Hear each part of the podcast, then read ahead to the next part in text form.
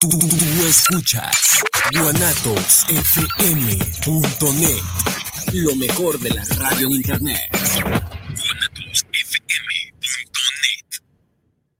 Los comentarios vertidos en este medio de comunicación son de exclusiva responsabilidad de quienes las emiten y no representan necesariamente el pensamiento ni la línea de guanatosfm.net.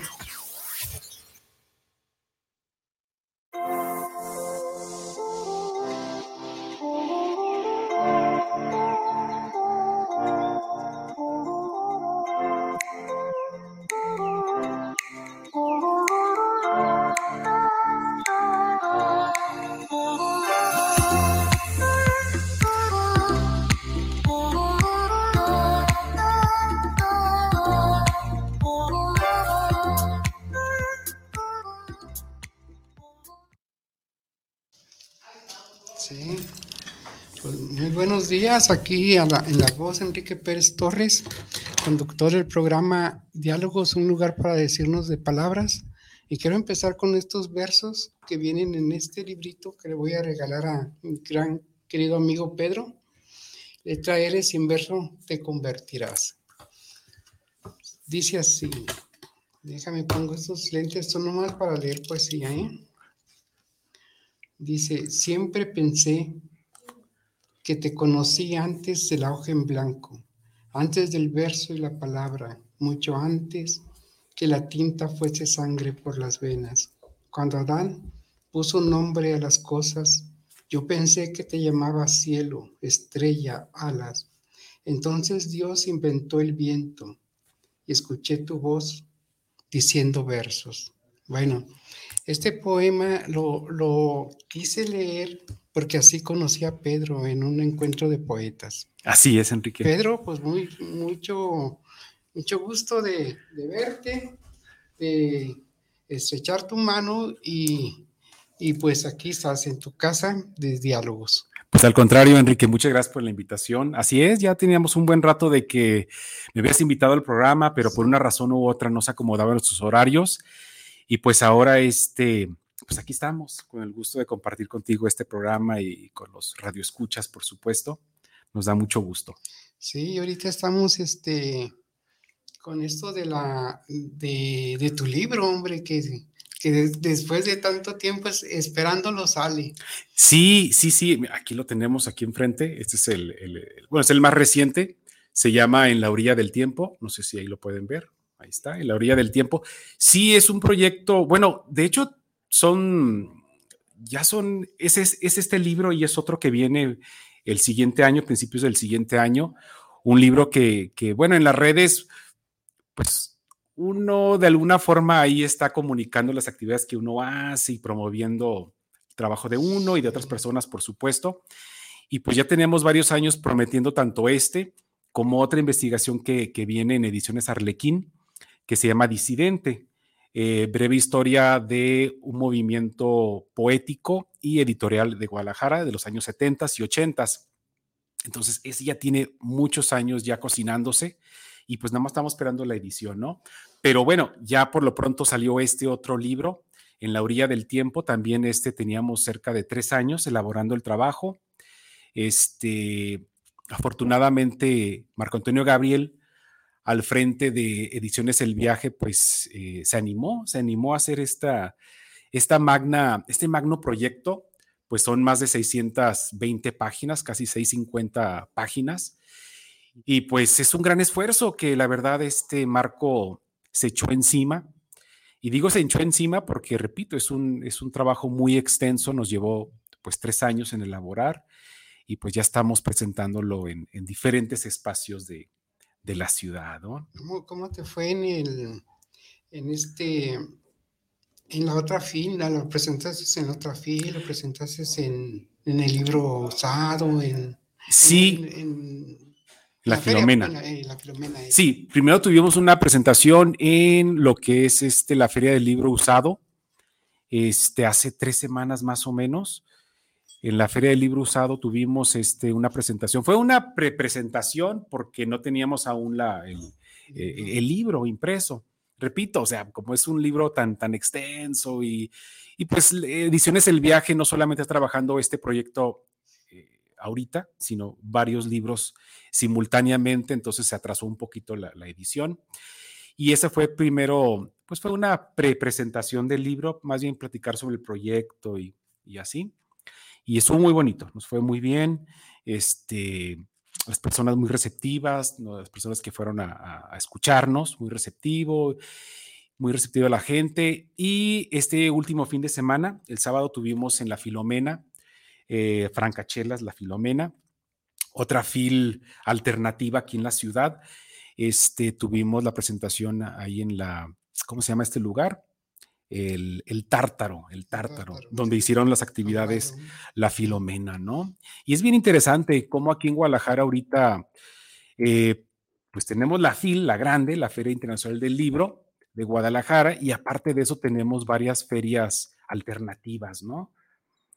Se va agarrando más fuerza porque ya, ya hay hay más lectores de otros lugares, no nomás de Guadalajara, sino que vienen, vienen pues. Sí, el sábado tuvimos, de hecho, antes de la presentación de, nuestro libro, tuvimos este un, escritor que estuvo ahí presente de, Querétaro, de Querétaro, que vino desde allá, desde el estado, para presentar su libro más reciente. Y así como él, mucha gente, o sea, tanto en la Filomena como este otro evento que tiene Gabriela Juárez y Tanya Cosillo, que se llama La Otra Fil. Y hay otra más que yo no conocía, que le, lo, hace Patricia Velasco. Patricia Velasco, que se llama Libera, Liberafilia. Liberfilia se llama, Liberfilia, si no me equivoco, que lo hicieron en un lugar que se llama, un bar que se llama Patán.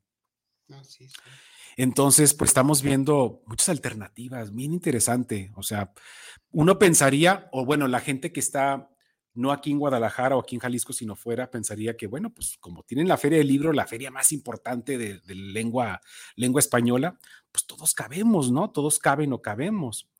Pero no es así, ¿no? O sea, ya tiene estas ferias alternativas cerca de más de 15 años, empezando con la antifil, luego la otra fil, y todas las alternativas que han venido posteriormente y ahorita son por lo menos tres.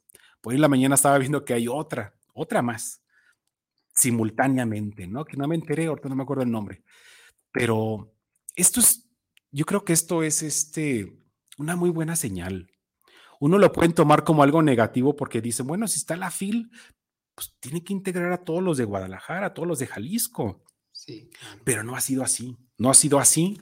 Eso me llama mucho la atención que no ha sido el caso de que muchos escritores se o nos sentimos o se sienten pues un poco excluidos, ¿no? Un poco, un poco apoyo, poco apoyo por parte de la universidad y, bueno, los patrocinadores de este evento que no le brindan más facilidades y más espacios para la literatura regional, no quiero decir local, sino regional, ¿no?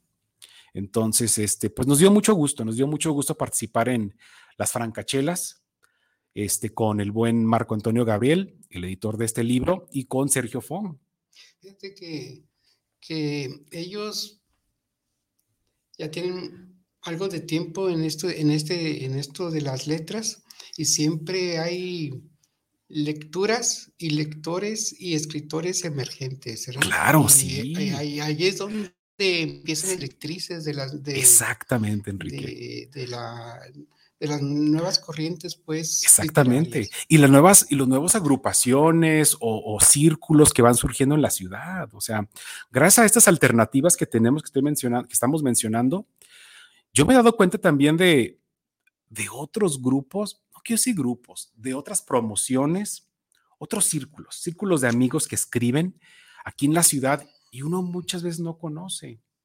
Por ejemplo, en este libro, regresando a En la orilla del tiempo, reunimos 41 escritores, 41 escritores este, que aún están muy activos. Bueno, por desgracia, eh, Ángel Ortuño, por desgracia, falleció hace un par de meses, más o menos. Él es un poeta que integra también la antología, pero fuera de, del buen Ángel, pues todos los demás todavía están este, produciendo su, trabajo y, y dice uno, bueno, 41 escritores es un buen número, es un muy buen número para cualquier ciudad o cualquier estado.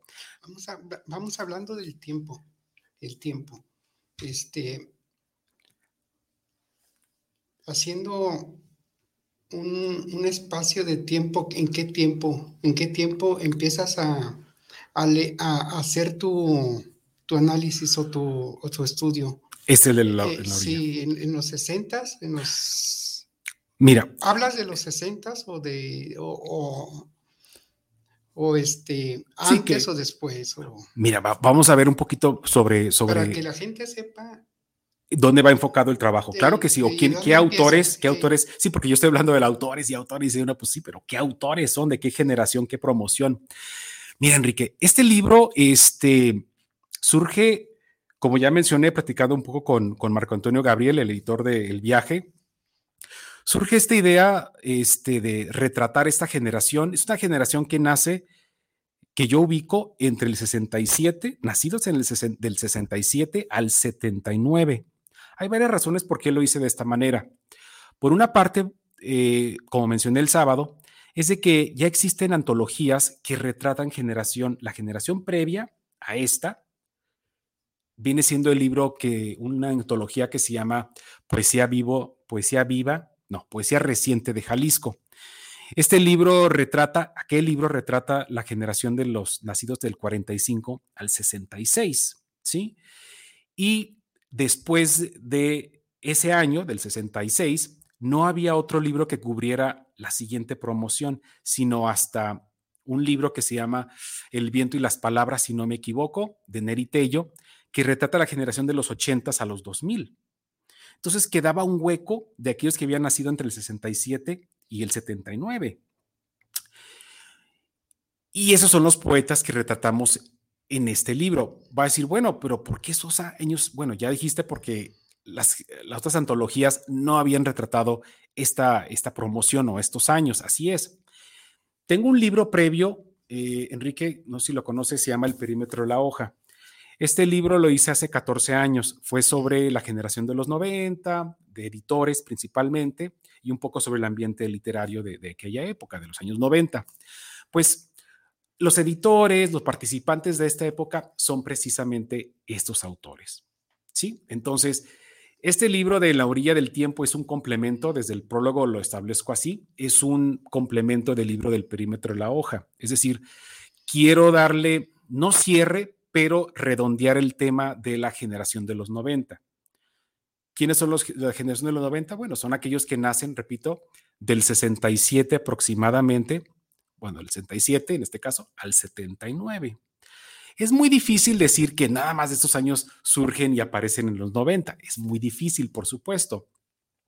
Pero uno de los criterios fue precisamente porque ya existían estas dos otras antologías. Entonces yo quise llenar ese hueco y pues observando, pues son aquellos autores que surgen a partir de los 90. A mí me gustan mucho las antologías porque una antología pues te habla de muchos eh, escritores, ¿verdad? De, algunos escritores. Hay, hay, a veces los encuentras y dices, ah, este fulanito nomás escribió dos, tres libros o un solo libro y se perdió, ya dejó de, escribir. Y hay otras personas que dices, ah, mira, ese yo lo recuerdo que iba con sus hojitas y ya sacó como unos seis, siete libros. Claro. Y ahora ya es editor. Sí, exactamente. puede ser. La, interesante de la historia, pues, de, la, de lo importante de las antologías. Sí, así es. Sí, le dice el clavo, le dice el clavo, Enrique. Uno de, la, de lo interesante de las antologías es de que encuentras autores, como tú mencionas, que siguen publicando, escribiendo y publicando, y se reconoce su trabajo, y en este caso hay autores en este libro de la, eh, la, orilla del tiempo, hay varios escritores que ya tienen reconocimiento nacional e internacional, este, por, por, ejemplo, Luis Vicente de Aguinaga, León Plasenciañol, Carla San Domingo, Ricardo Solís, entre otros y otras. Pero también hay, como tú mencionas, otros escritores que dejaron de publicar. No puedo decir que dejaron de escribir, pero sí dejaron varios de publicar o tienen o son sus libros muy espaciados o solamente aparecen de vez en cuando en suplementos, bueno, ya no hay suplementos, en revistas virtuales y, de, y físicas. Entonces, este, en este libro, pues tenemos precisamente ese tipo de, autores, ¿no? algunos con mucho reconocimiento, ahorita vamos a mencionar cuáles son, cuáles son los poetas en la antología, y aquellos poetas que, pues como dices, ¿no? Sacaron uno o dos libros o plaquetas o una plaqueta pero eso no desmerita este su trabajo, Su calidad, sí, su calidad, exactamente. Entonces, alguien puede decir, bueno, pero fulanito o fulanita, pues ¿por qué está ahí en el libro? Nomás tienen una plaqueta. Ok, número uno, está dentro del, del tiempo en que estamos retratando. Y número dos, como mencionas, tienen la calidad, ¿no? Y dice uno, bueno, ¿calidad de quién o calidad de acuerdo a quién? La calidad del, del antologador, ese soy yo, ¿no? Entonces, pues finalmente una antología creo yo que no puede ser un trabajo demasiado democrático. O sea, no puedo decir, ok, vamos a sacar una lista de 100 autores y vote la comunidad. ¿Quién creen ustedes que deben de estar en, una antolo en esta antología, en X antología, en esta o la que sea? O sea, no se puede hacer así, no es, no es un trabajo democrático realmente una antología, es un trabajo subjetivo. ¿Sí? Pero la persona que hace una antología, creo yo, es la primera vez que hago una antología de poesía, en mi caso, pero es tras muchos años de conocer el periodo y los autores y su obra, que ya comenzamos en este otro libro. Este, es un trabajo subjetivo, es, es realmente subjetivo, pero aún así el, el antologador, el investigador, trata de ser lo más equitativo, lo más equilibrado posible en un trabajo de esta naturaleza, ¿no? Pero nunca se escapa de las subjetividades. Yo creo que todos, Enrique, tú estarás de acuerdo también. Cuando uno lee una antología, pues siempre hay material que uno se identifica, ¿no? Como lector. Y dice, no, espérame, este, este autor me gusta, ¿no? Estos poemas me gustaron, ¿no? Y estos otros, pues no me dicen, no, no me dicen tanto a mí como lector. Y otra persona puede pasarle el contrario, ¿no? Que el que a mí no me gustó, él sí le va a gustar y viceversa y demás. Hay una, hay, hay este, épocas, unas épocas un poco más difíciles que otras, ¿verdad? Por ejemplo, estás retratando la época de- del 60 y algo, 67. a los 70, eh, a los 70 y fue en el, en el tiempo de que hubo mucha rebeldía, pues, ¿verdad?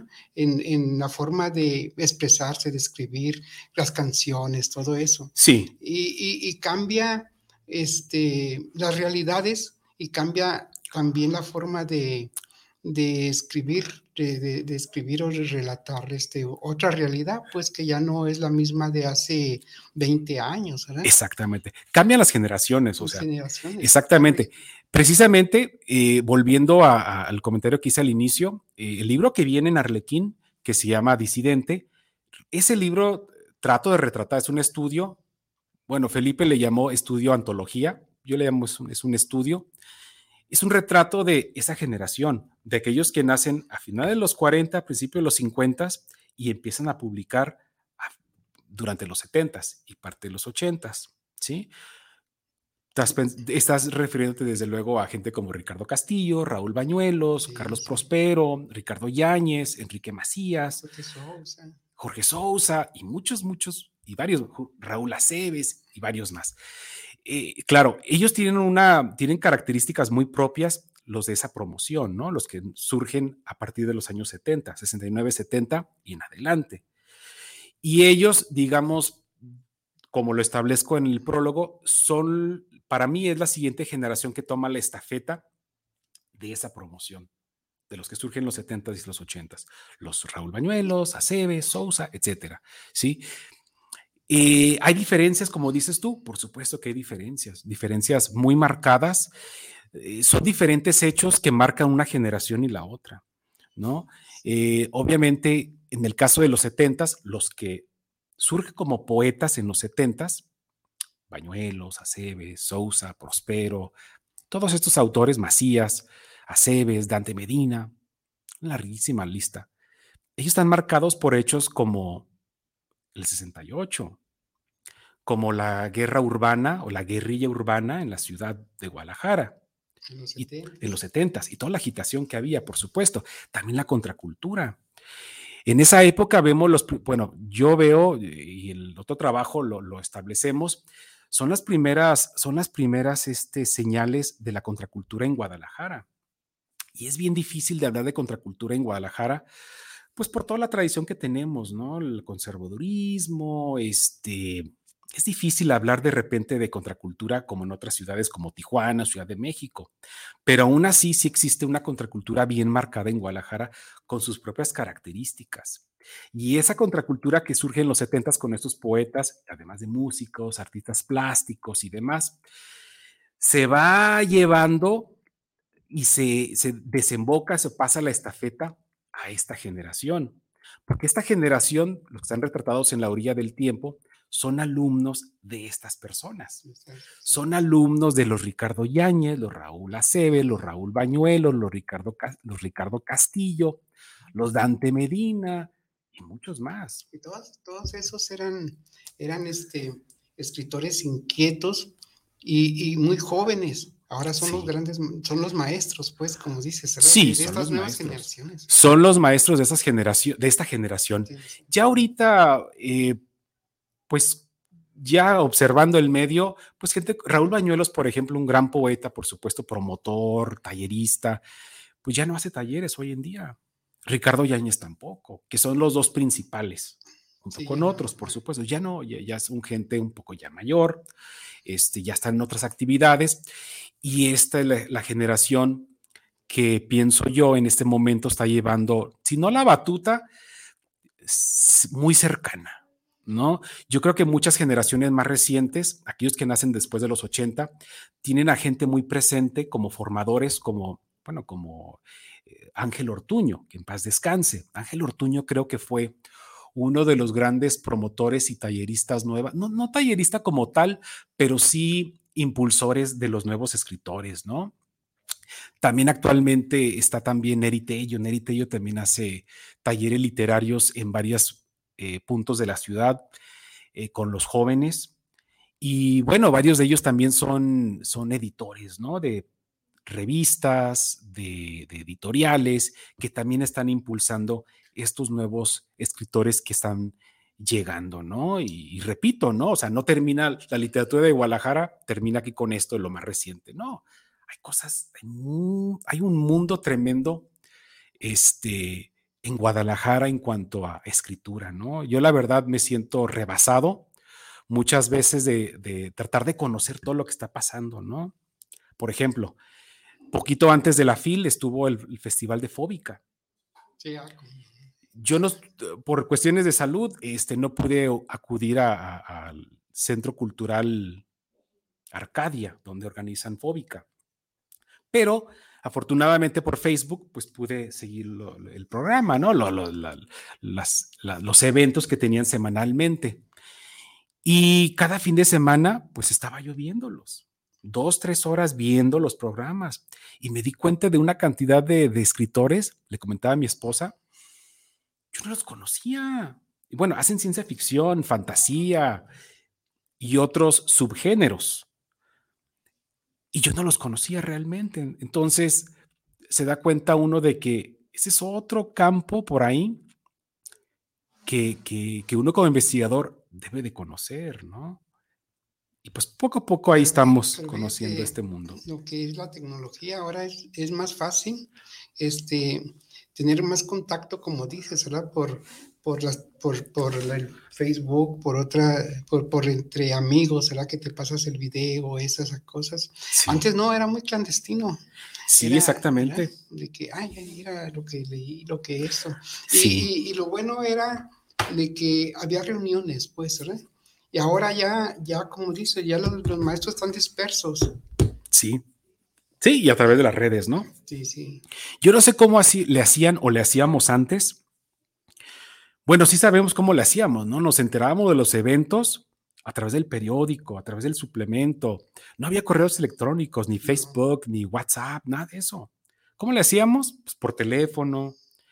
Eh, un, un, amigo le decía a otro, un compañero en la escuela, lo que sea, y se iba enterando uno. Los carteles, los volantes, la radio, o sea, sí había maneras, en los 90 yo estoy hablando, yo crecí en los 90 en la preparatoria y, mis estudios profesionales fueron en los años 90, y uno se enteraba también de los eventos de alguna manera, ¿no?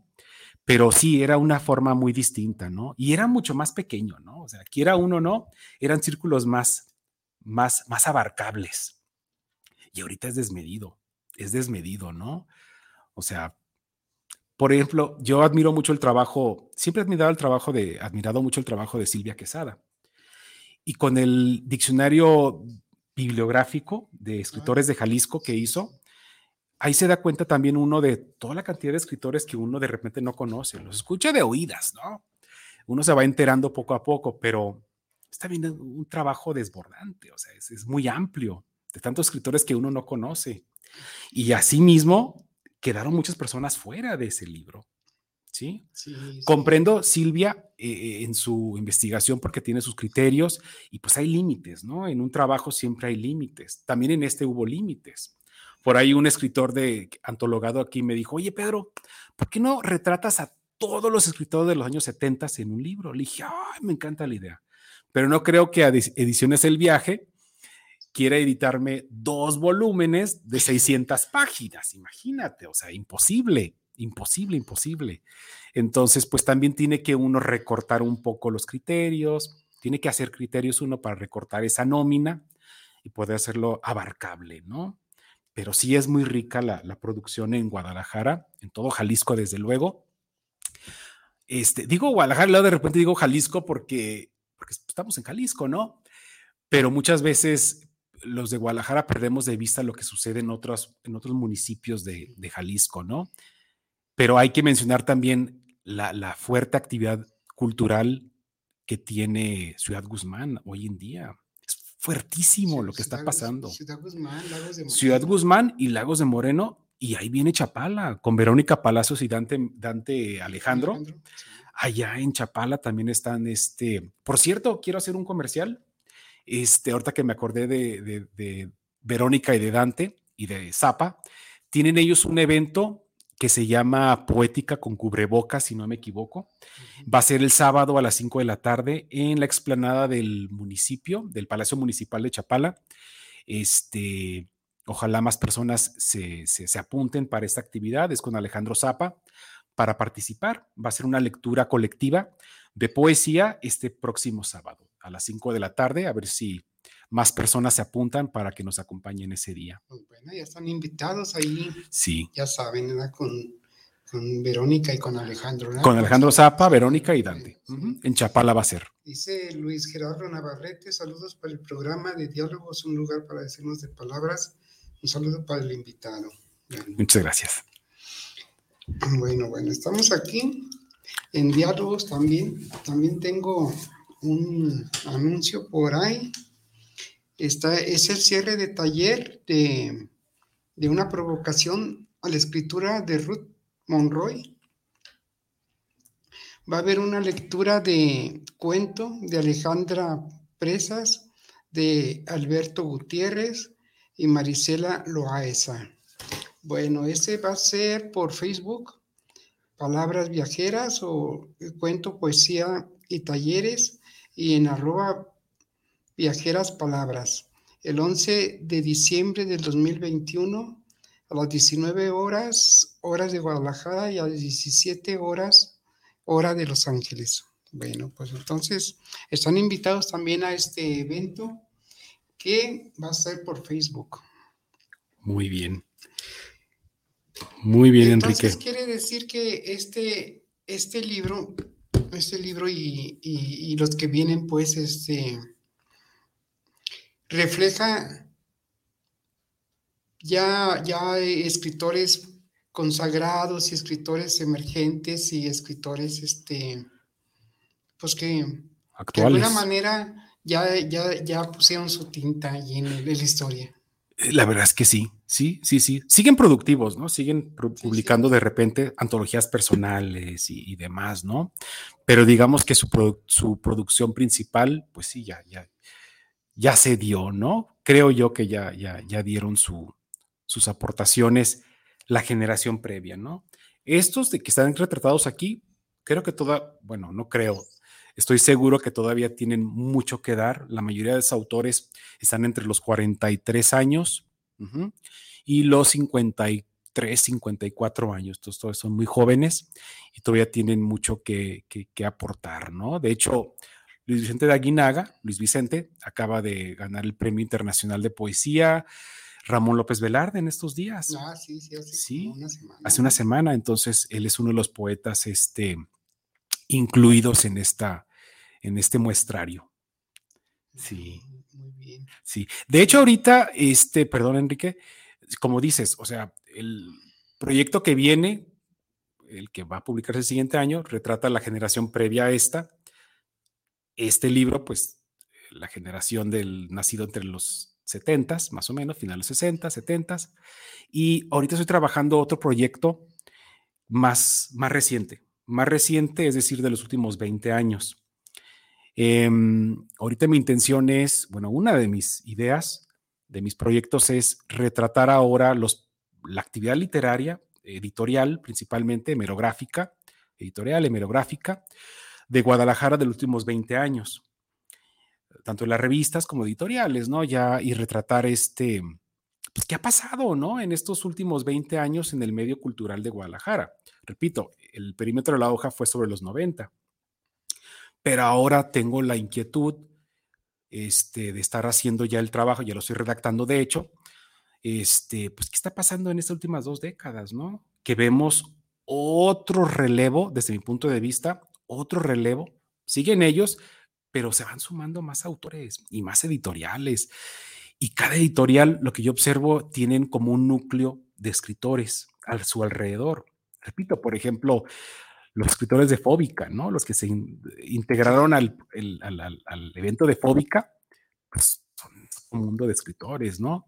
Conoce uno proyectos como Proyección Literaria, editorial de Angélica Domínguez. por supuesto. Tiene otro núcleo interesantísimo de autores bien activos, ¿no? De poesía, de narrativa.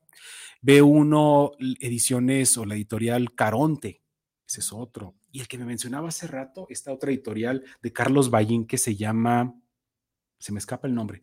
Me mencionaste el de Soliloquios. Caronte. Caronte, sí, Caronte. Está el, del viaje. El viaje, bueno, el viaje ya tiene, ya tiene su tiempo. Este, los cartoneros. Los cartoneros, por supuesto, es otra por ahí que están ahorita surgiendo, están muy, este, muy activos dentro de, de lo que, de la, del medio literario local, ¿no?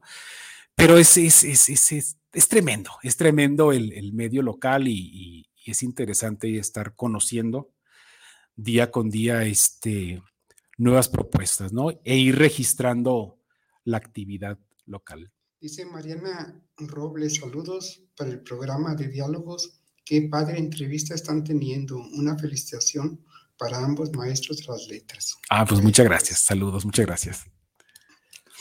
Oye, Pedro, a mí me llama mucho la atención, pues, de que, de, o, quería preguntarte, cuando empiezan los talleres literarios aquí en, Jalisco, empieza Elías Dandino, Juan José Arriola en un tiempo, y, después este, empiezan, empiezan este, los estudiantes que, eran en, ese tiempo Raúl Bañuelos, era, era Jorge Esquinca. Jorge Esquinca eh, también. y este, después pues ya, ya este, son muy reconocidos y todo eso, pero ahora surgen otros nuevos talleres.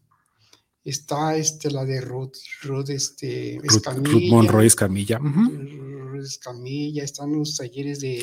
Ah, está de Patti Medina también, una gran... Sí, sí, sí, sí.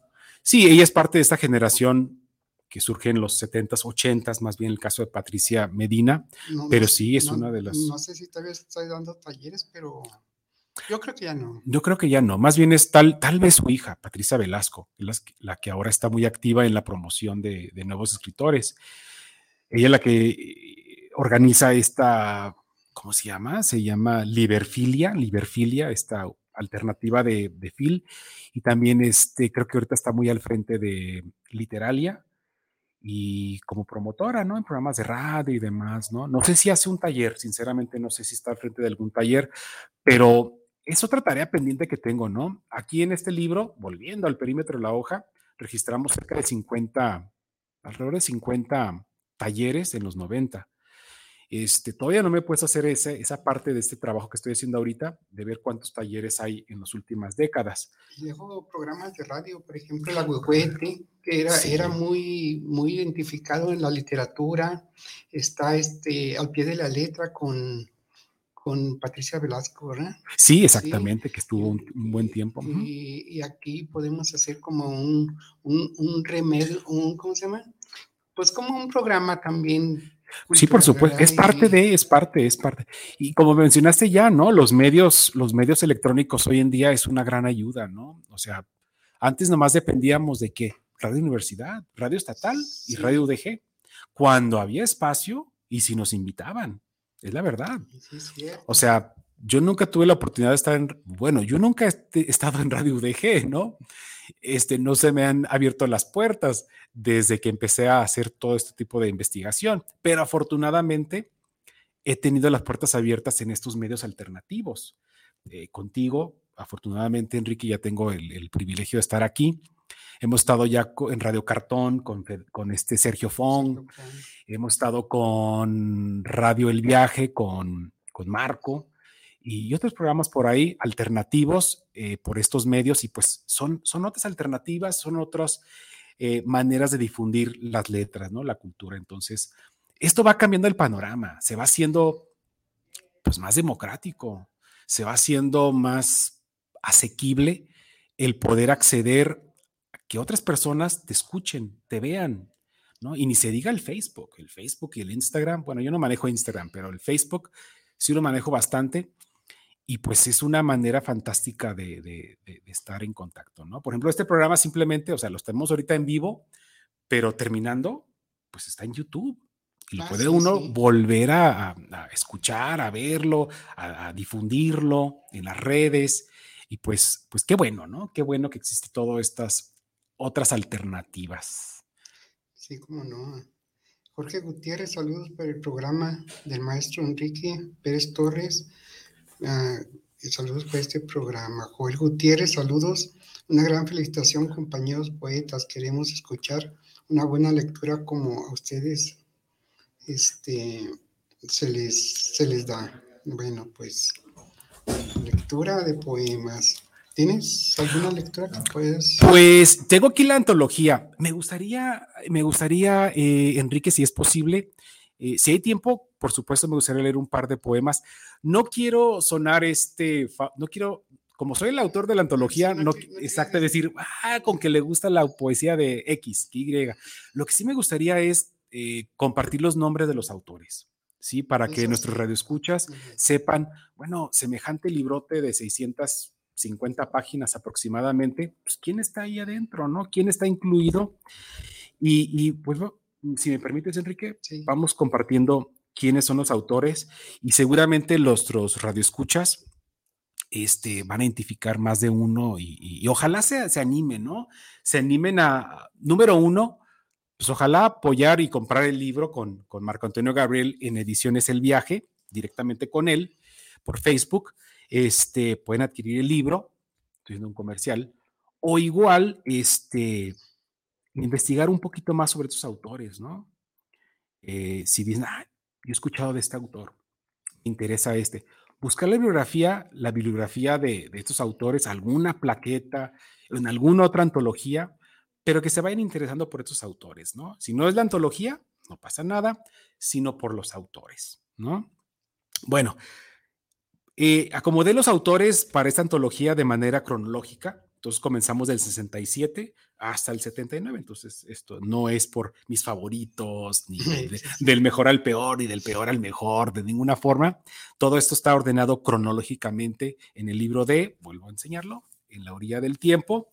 Y los autores son Jorge Orendain, Pedro Goché, Ángel Ortuño, Ángel Nungaray, León Placensañol, Efraín Amador Sánchez, Jaime Casillas, Jorge Octavio Caranza, Gustavo Adolfo Pato Hernández Merino, Enrique G. Gallegos, Jesús Cruz Flores, Ricardo Solís, Martín Almades, Mónica Nepote, Víctor Ortiz Partida, Carla Sandomingo, Julio César Aguilar, Genaro Solórzano, Salvador Sotero, Luis Vicente de Aguinaga, Alejandro Zapa, Darío Carrillo, Jorge Díaz Barajas, Fernando Toris, Felipe Ponce, Verónica Palacio Rojas, Dante Alejandro Velázquez, perdón, Adriana Leal, Angélica Martínez, eh, Ana Paula Sánchez Cardona, Carlos Vicente Castro, Antonio Martz, Tania Cosío, Fanny Enrique, Carlos Alberto Cortés, Marco Antonio Gabriel, Víctor César Villalobos, Neritello, Hugo Plasencia, Nadia Arce y Angélica Maciel. Son 41 autores en total. Entonces, como podemos escuchar, es una nómina bastante amplia para todos los gustos.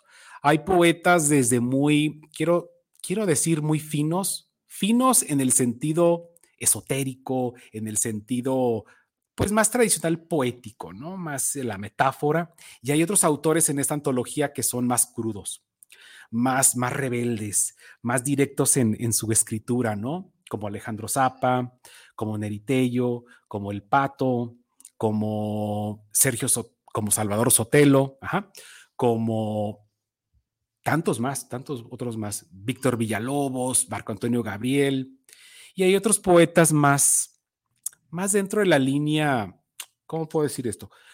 La línea más, este, más fina, podemos decir, más, más pulida, si se me permite decir, como Luis Vicente de Aguinaga, como Carla San Domingo, como León Plasencia Añol, más al experimento, más al, a una poesía que asociamos más con tal término, ¿no? O sea, por ejemplo, cuando uno lee El Pato, Gustavo Hernández, Gustavo Adolfo Hernández, pues hay algunos versos que seleccioné que alguien puede decir, ¿y eso es poesía? ¿Estás seguro que hay poesía ahí? Por supuesto que hay. Este, bueno, desde mi punto de vista, pero el Pato es un poeta reconocido localmente, bueno, local, regionalmente. Este, no lo digo yo de que es un poeta, pero este, tiene unos poemas muy interesantes que te cuestionan, ¿no? Es lo mismo que hicieron los poetas de los setentas que comentábamos, ¿no? Que decía uno, espérame, esto es catológico, esto es sexual, esto con palabrotas, ¿no? Y esto es poesía. Claro que sí es poesía, ¿no? Pero no nomás es por la palabra eh, altisonante, ¿no? Es, por todo el conjunto del poema, ¿no? Entonces, uno hoy en día puede leer Ricardo Castillo y lo lee de la manera más natural, pero si nos ubicamos en los años 70, pues era un escándalo. el tipo de poesía de aquella época. Me recuerdo a este Efraín Huerta, ¿no? No, no, tan, Huerta. no tan, rápidamente fue aceptada su poesía, pero... Sí, eso es, claro. Sí, es otro de los poetas que se salen, se salen de la ruta, ¿no? Se salen de la ruta y, y sí es uno de los modelos, de hecho, yo pensaría que es uno, de, yo pienso que es uno de los modelos de estos poetas de los setentas, los que surgen en los setentas, junto con Nicanor Parra, Ernesto Cardenal y muchos más, ¿no? Y cantautores. Algo que ya caracteriza la poesía a partir de los setentas, o sea, después de los setentas hasta la fecha, hasta hoy en día, es la música. La música tiene algo muy fuerte que ver con la poesía ya. Y no digo tanto la música, eh, la clásica o la vernácula, no, eh, sino el rock, el rock and roll, el rock, la música alternativa, eh, ya influye mucho en la letra, en la poesía, en la escritura de estos poetas, ¿no? Y pues tiene que ver todo con la contracultura a partir de los años 50, 60 en Estados Unidos y que se va transmitiendo a todo el mundo, ¿no? Y México, pues estamos aquí un ladito de Estados Unidos, pues, obviamente nos iba a llegar. Está toda, la, producción de Violeta Parra. sí, por supuesto, los latinoamericanos también, por supuesto. Está este Víctor Jara en su tiempo. Claro. Silvio Serrat, también. El, este, ¿cómo se llama? Milanés. Ah, eh, Auter. Sí, es una larga lista. Y, y, iba emparentado con, con poetas y escritores. Claro, sí, sí. Y no descarto también los, los cantautores americanos, ¿no? Ah, Bob Dylan, ah, John Lennon, este, todo el rock. Y hoy en día también, hoy en día también con los, no, los poetas retratados aquí, no podemos, creo yo, este, separar una cosa de la otra. O sea, la música tiene mucho que ver con, hoy en día todavía, y va a seguir yo creo así, la, la, música. escuchando un, este, una entrevista que le hicieron a este, al cantautor español Sabina, ¿será?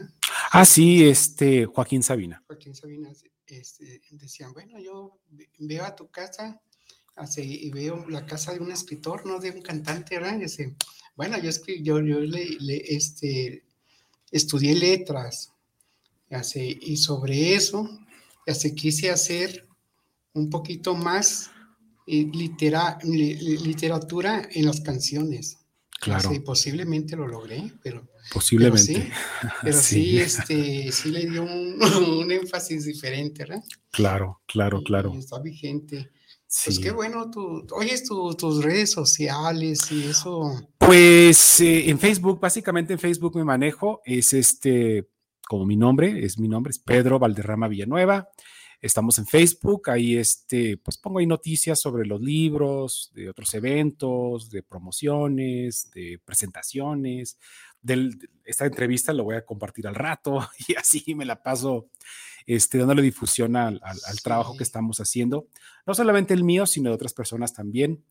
Este, y, y, pues básicamente en Facebook ahí estamos este, activos. Está, está muy interesante, pues, este, el trabajo que hace también Neri Tello, ¿verdad? Este, Sí, Neri Tello, además de un poeta destacado de su generación, un tallerista. Es un tallerista también destaca, importante, importante eh, pa- con los jóvenes. Ya tiene muchos años haciendo eso.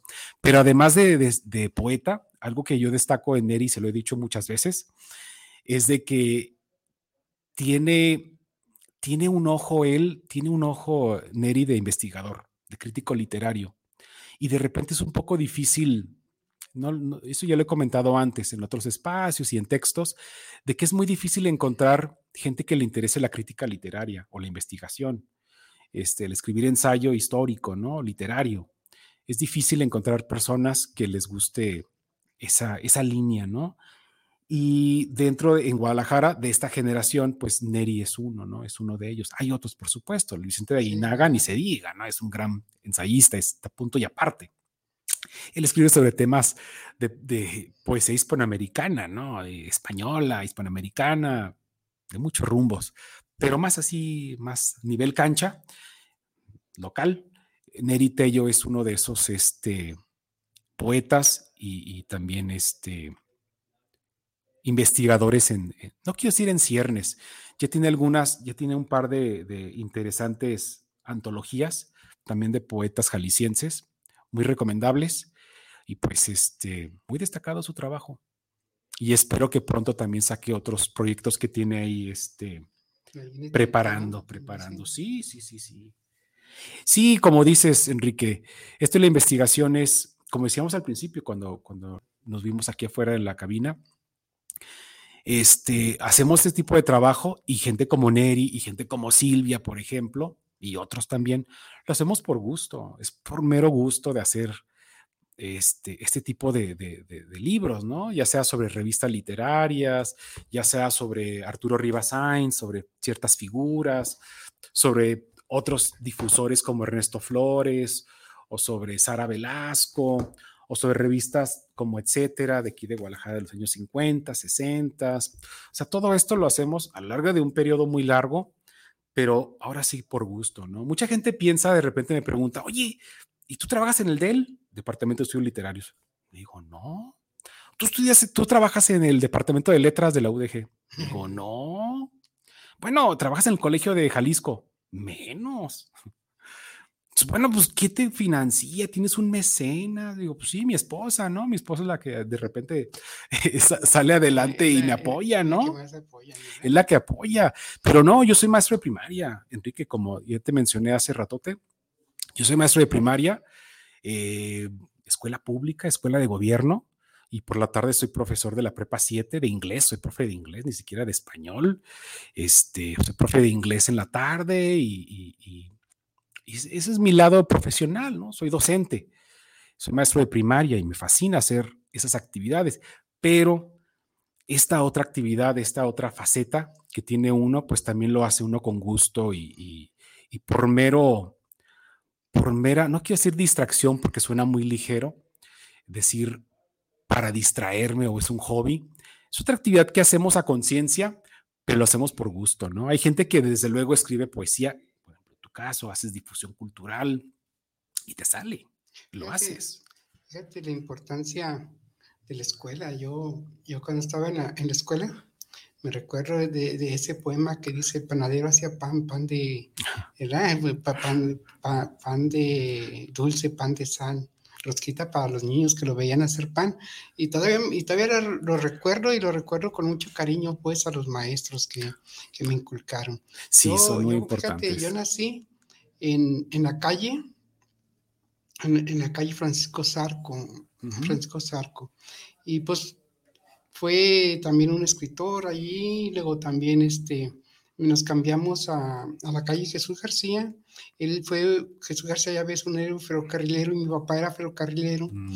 Después me, me fueron a, a, a, escribir al Cervantes Colomos, que estaba en la calle Alfredo Replacencia. Y Alfredo Replacencia, pues el poeta, ¿no? Claro. Entonces, ¿cómo? Ah, y en la secundaria a una, una escuela que se llamaba Alberto Magno Brambila, que también fue un, un, filósofo y escritor jalisciense, y cómo fue las coincidencias que Inevitable, Enrique, inevitable para que te sumergieras en este, en este medio, ¿no?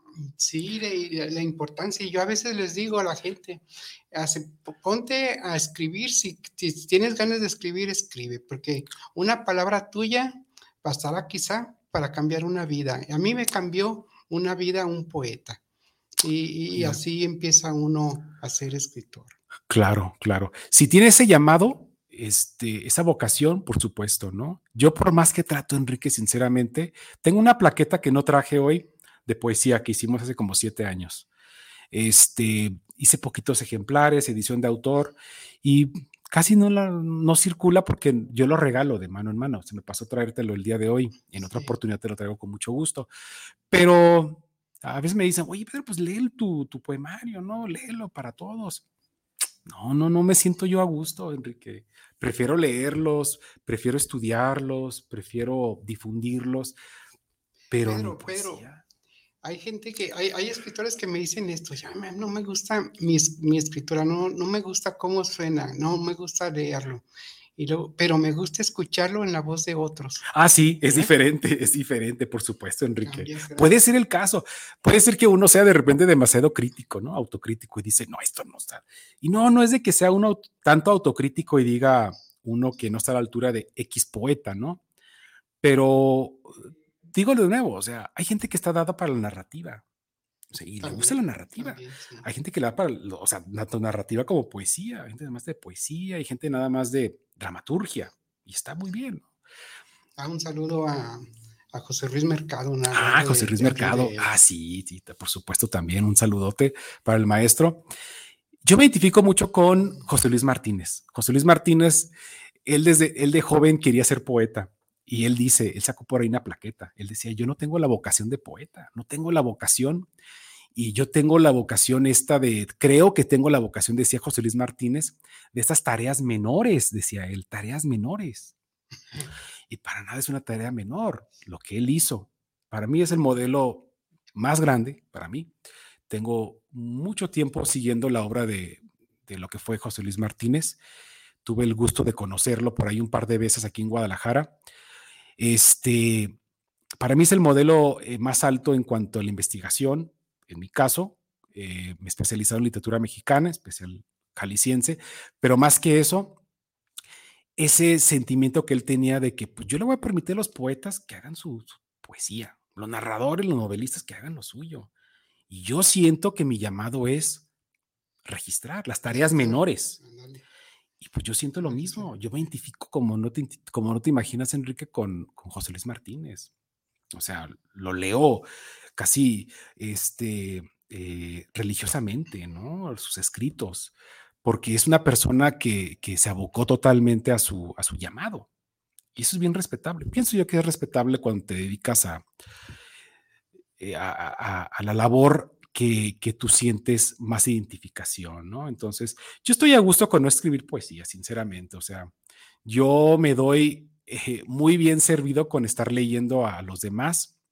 Al contrario, uno de repente lee ciertos poemas de ciertos autores que no voy a mencionar y dice uno, la, la, la, la emoción que uno le, le, provoca, dice uno, pues yo no podría escribir eso, yo no podría escribir eso y qué bueno que alguien más lo dijo por mí, ¿no? Entonces, ese es el gusto del lector, ¿no? Y en mi caso de investigador, de crítico, de poder este, disfrutar la obra de otros, ¿no? Y, está uno satisfecho con eso. Está como Emilio Carballito, ¿no? Hizo tantas entrevistas, hizo mucha, este, y, nos, gusta leerlos porque, porque te vas, te, te va dando cuenta de cómo pensaban, cómo pensaban los escritores en ese tiempo, este, pues vas conociendo más, más este trabajo de cada uno. De Manuel Carballo. Sí, de, sí, sí Carballo dije, sí, Carballo, ¿no? sí, Carballo tuvo su época temprana de poeta, de poeta y de cuentista, pero muy tempranamente. Y también se dio cuenta él que, pues no, por mejor él hacía de editor, de crítico, de periodista cultural, y de historiador. Al final le hizo de historiador, ¿no? De nuestras letras. Este, y creo que sus aportaciones son, son mayúsculas, ¿no? O sea, no podemos decir, bueno, como no fue poeta, pues es prescindible. No, de ninguna manera. Yo tengo, vuelvo a repetir, tengo en muy alto concepto el trabajo de José Luis Martínez y desde luego también Emanuel Carballo, que también lo traté, fue mi profesor, mi maestro en la maestría, hace ya más de 20 años, y lo tengo este, en mucha estima al maestro Emanuel. así es. ¿Cómo andamos de tiempo, Enrique? Estoy viendo que ya es la una. Ya, ya, ya. Ya, estoy viendo aquí. Ya nos estamos, este, ya nos estamos pasando, ¿verdad? Híjoles, ah, estamos pasando. un poquito, un poquito más, pero ya, ya estamos en las rectas finales y algún, algún saludo, algo que, que quieras. Pues pues más bien este, un agradecimiento a todos los autores, que ojalá nos estén mirando algunos de los autores de esta antología, y agradecerles el trabajo, la confianza más que nada, la confianza tanto de la editorial de Marco Antonio Gabriel y de cada uno de los 41 autores que participaron en, este, en esta antología, en este magno proyecto, que como dije el sábado, este es un libro de todos, ¿no? No, es de Pedro Valderrama ni del viaje, es de toda la comunidad, de toda la generación porque ellos fueron, estuvieron involucrados desde un inicio, ¿no? Cómo iba a ser el proyecto. Algunos me, me, me, ayudaron un poco en la preselección, preselección, y yo hice la selección final.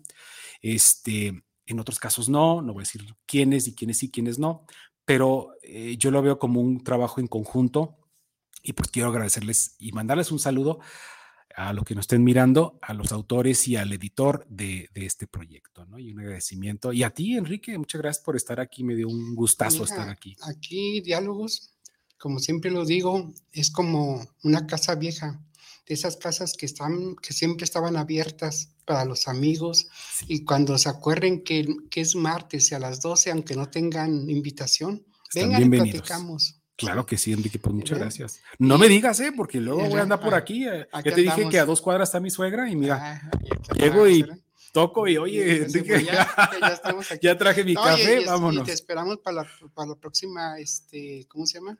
Cuando salga tu próximo libro. Claro que sí. O cualquier otro momento. Perfecto, muchas gracias. Quiero despedirme con estos versos que se dicen así. La poesía, digo, el silencio también es poesía como ese breve instante que el corazón toma para seguir latiendo. Bueno, pues un abrazo de versos a todos. Hasta pronto. Gracias. Bueno, pues ya que... Enrique, este libro, pues nomás tengo un ejemplar, entonces todavía no, puedo, ya que este Marco me dé más ejemplares, espero que pronto, ya voy a empezar así a, a regalar algunos. Pero lo que sí te traje son estos. Te traje un juego completo este, para ti, Enrique, para que los tengas. Déjame dedicártelos, ¿no? Tú dedícame ese, ¿no? Por favor. ¿Nos tenemos que ir de aquí o, cómo está la cosa? ¿Cómo estamos en tiempos? No sé si nos van a decir, siguiente programa. Ahorita nomás nos toman una foto y...